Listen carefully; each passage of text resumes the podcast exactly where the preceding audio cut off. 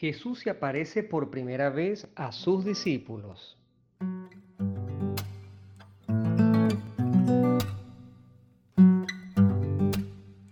Hola, soy Alfredo Fermín, un cura apasionado por los temas bíblicos, y esto es Biblos Podcast, para todos los que quieran recorrer conmigo el maravilloso mundo del libro de los libros. Bienvenidos.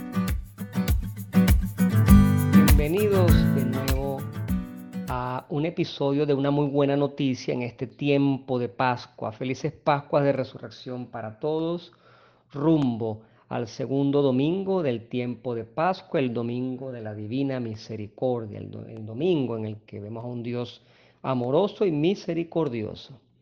Para este domingo, casi como cada año, tenemos la reflexión del Evangelio de Juan, capítulo 20, 19 al 31. Todos los años me fascina poder conversar acerca del significado de las palabras de Cristo en esa primera aparición. Vamos a analizar algunos aspectos que te pueden servir no solamente en la predicación, sino en la meditación personal. Comenzamos diciendo que el evangelista Juan nos ubica temporalmente, dice al anochecer, cuando ya era muy tarde, del primer día de la semana. Interesante, como siempre, Juan, que utiliza una expresión judía de los sábados, utiliza un genitivo plural muy extraño para nosotros, que nosotros no, no utilizamos generalmente, pero a pesar de que aparece la palabra sábados en plural, significa prácticamente el primer día de la semana, es un cambio temporal que hace el cristiano. Tarde del día sábado es precisamente el primer día de nuestra semana cristiana, que es precisamente el domingo. La persona que quiere traducir literalmente sin tomar en cuenta el contexto, se equivoca y dice tarde del día sábado, pero en realidad se trata de la noche del día domingo, según el contexto que aparece allí en el evangelista Juan, que trata de ubicarnos, repito, temporalmente en una situación que es la presentación de Cristo el domingo en la noche. Dice el evangelista una expresión que nosotros conocemos tradicionalmente como a puertas cerradas, cerradas pero con llave. El verbo que utiliza es bastante enfático y dice la razón, dice que es por miedo a los judíos, a los jefes religiosos, en fin, habían matado al maestro y ellos tal vez temían correr la misma suerte. Pero realmente este audio es para enfatizar y acentuar muchísimo la expresión en la que aparece Jesús, dice que Jesús se puso en medio, se colocó en medio de ellos. ¿Cómo? No lo sabemos. Precisamente por eso fue una aparición. Vamos a dejar aparte que podemos encontrarlo en el catecismo, en la parte de la resurrección de Cristo, las características del cuerpo glorioso, las características del cuerpo resucitado de Jesús. Ya en el Evangelio de hace algunos días, específicamente del día jueves, cuando Jesús se aparece a sus discípulos, vemos que en ese Evangelio Jesús dice algunas cosas, como por ejemplo aquello de que tiene hambre prácticamente y come pan, pescado.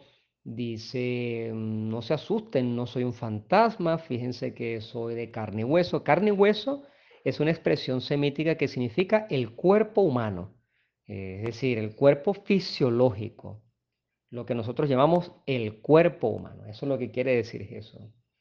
En el Evangelio de hoy, pues precisamente Jesús se aparece en su semblanza física, reconocible, no como por ejemplo eh, hace ocho días a los discípulos de Maús y precisamente hace ocho días en la mañana, bien temprano del día de la resurrección, el domingo de resurrección, en la mañana que se le aparece a la mujer, la semblanza no es perceptible al menos tan abiertamente por los ojos, sino por el oído cuando le dice María. Esta es una parte del Evangelio que también nosotros conocemos. La expresión de Jesús en medio del encierro y del miedo, según las traducciones, es aquí donde viene la parte interesante que quiero explicar, según las traducciones de la Biblia, Jesús dice una expresión que nosotros conocemos muy bien por la Sagrada Eucaristía, por la misa. La paz esté con ustedes. Pues bien, vamos a analizar esa frase con calma. En el original griego aparecen solamente dos palabras.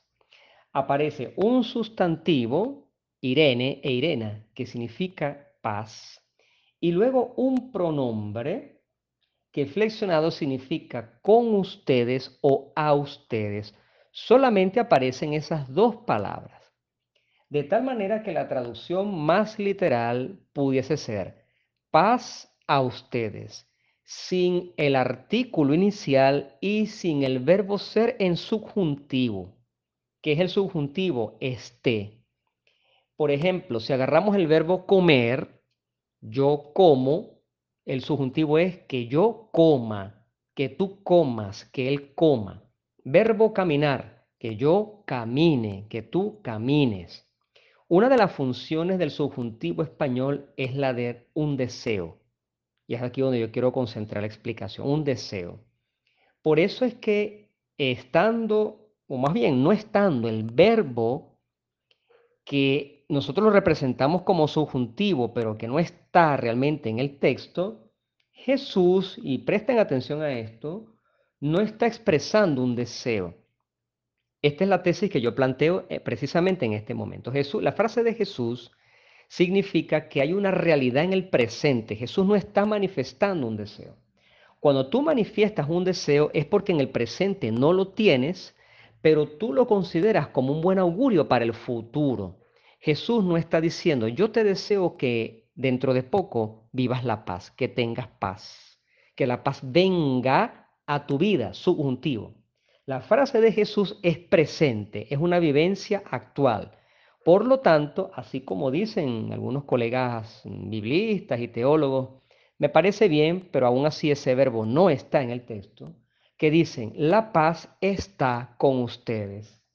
Si me permiten un, un pequeño paréntesis, en la liturgia, a mi modo de ver, pero esta es mi opinión muy personal, no se debería usar la expresión modificada de la liturgia original, que es la paz esté con ustedes por la paz está con ustedes. Aun cuando en el texto griego de este Evangelio la expresión correcta es la paz está con ustedes, porque es un presente, que es la intención del, del texto, como le escribió el evangelista Juan, y no de deseo del subjuntivo del verbo ser o estar, que esté con ustedes, en la liturgia se debe conservar el aspecto precisamente litúrgico, porque es el aspecto universal. Aunque bíblicamente no sea, desde el punto de vista gramatical y semántico, lo más correcto, se debe siempre respetar la liturgia y por lo tanto, a mi modo de ver, es más conveniente, pero por supuesto que esto forma parte de la discusión teológica y tampoco es que sea una falta muy grave, pero se debe decir siempre la paz esté con ustedes. Eh, quien dice la paz está con ustedes no es que comete una falta grave, pero está reflejando lo que el texto de Juan quiere representar. Aún así, la expresión está compuesta solo de dos palabras, paz a ustedes, el sustantivo y el pronombre flexionado en dativo, que puede ser a ustedes o con ustedes. Esa es la realidad con respecto al texto. Entonces Jesús, ya aquí es la reflexión personal teológica, no está deseando la paz, está diciendo que tienes la paz, vive la paz en el presente. Esto tiene mucha tela que cortar y se la dejo a la creatividad de los oyentes para la predicación. Seguimos adelante y Jesús enseña los signos de la pasión. Y aquí entramos en un gran enigma que se lo dejamos a los teólogos, a los dogmáticos o algún colega del ambiente bíblico que lo quiera explicar mejor que yo, pero aparece a primera vista un Jesús con un cuerpo, él mismo lo dijo, carne, hueso, yo no soy un fantasma, con un cuerpo que tiene unos signos de algo que le sucedió horas antes. El cuerpo glorioso, el cuerpo resucitado, tiene signos de sufrimiento, de la pasión, signos, pero que ya no sangran, es como una marca, como una huella, como diciendo, y es aquí donde nos atrevemos a entrar un poquito en el mundo de la, suposición, de, de la conjetura, como queriendo decir que nuestro cuerpo, cuando vaya a resucitar al final de los tiempos, en la venida definitiva de Cristo, bueno, va a conservar algunos signos que tuvo en vida. Pero esto es muy controversial, ciertamente. Y Jesús eh, dice, cuando dice la paz a ustedes o con ustedes, muestra los signos y el evangelista acota que los discípulos sintieron una inmensa alegría. La alegría es el antónimo al miedo y por eso estaban cerrados. Jesús dice otra vez, la paz a ustedes, la paz esté con ustedes. Y quiero concentrar la atención en esta palabra otra vez. Es decir, la expresión otra vez. El evangelista dice, y Jesús dijo otra vez, paz a ustedes. Cuando en un texto se enfatiza una frase y se repite, significa que esa frase es extremadamente importante. Como el Padre me ha enviado, así los envío a ustedes. Es una misión la que nos está encomendando a los apóstoles. Y luego una frase dogmática que la dejamos precisamente a la teología sacramentaria, donde hay el doble verbo, remitir o retener. A quienes ustedes les remitan, les perdonen sus pecados o a quienes ustedes les retengan los pecados, le quedan retenidos. Sabemos que las denominaciones cristianas no son unánimes en la interpretación de este texto, pero nosotros los cristianos católicos creemos firmemente que está relacionada esta expresión con el sacramento de la confesión, de la penitencia y todo lo que implica a nivel dogmático. Tomás, que no estaba en ese momento y se encuentra con los apóstoles, la expresión que usa Tomás es una expresión que lo que hace es afirmar prácticamente los signos de la resurrección de Cristo. Es, como una expresión retroactiva. Es como una estrategia del evangelista para reforzar la atención. Jesús se presenta otra vez en medio de ellos. Paz a ustedes y le hace la invitación a Tomás. Ven aquí. Lo que tú estás pidiendo lo puedes ver en este momento. Querías meter tu dedo en mis llagas ven en mi costado, ven, ven, hazlo. El texto, como creo que todos nosotros sabemos, no indica que Tomás haya realizado el movimiento de meter su dedo en las llagas de Cristo. Le bastó ver para decir la expresión confesional, Señor mío y Dios mío. Y es la primera vez que en la Sagrada Escritura aparece un reconocimiento de Jesús como Dios, porque el Señor, Señor Dios, como el Kyrios, y dice mío, Dios mío, Señor mío, es una expresión explícita, la prueba escriturística de un reconocimiento de Jesús como Dios. Espero entonces que este segundo domingo de la Divina Misericordia sirva para todos nosotros obtener esa paz que tanto deseamos. En el nombre del Padre, del Hijo y del Espíritu Santo. Amén.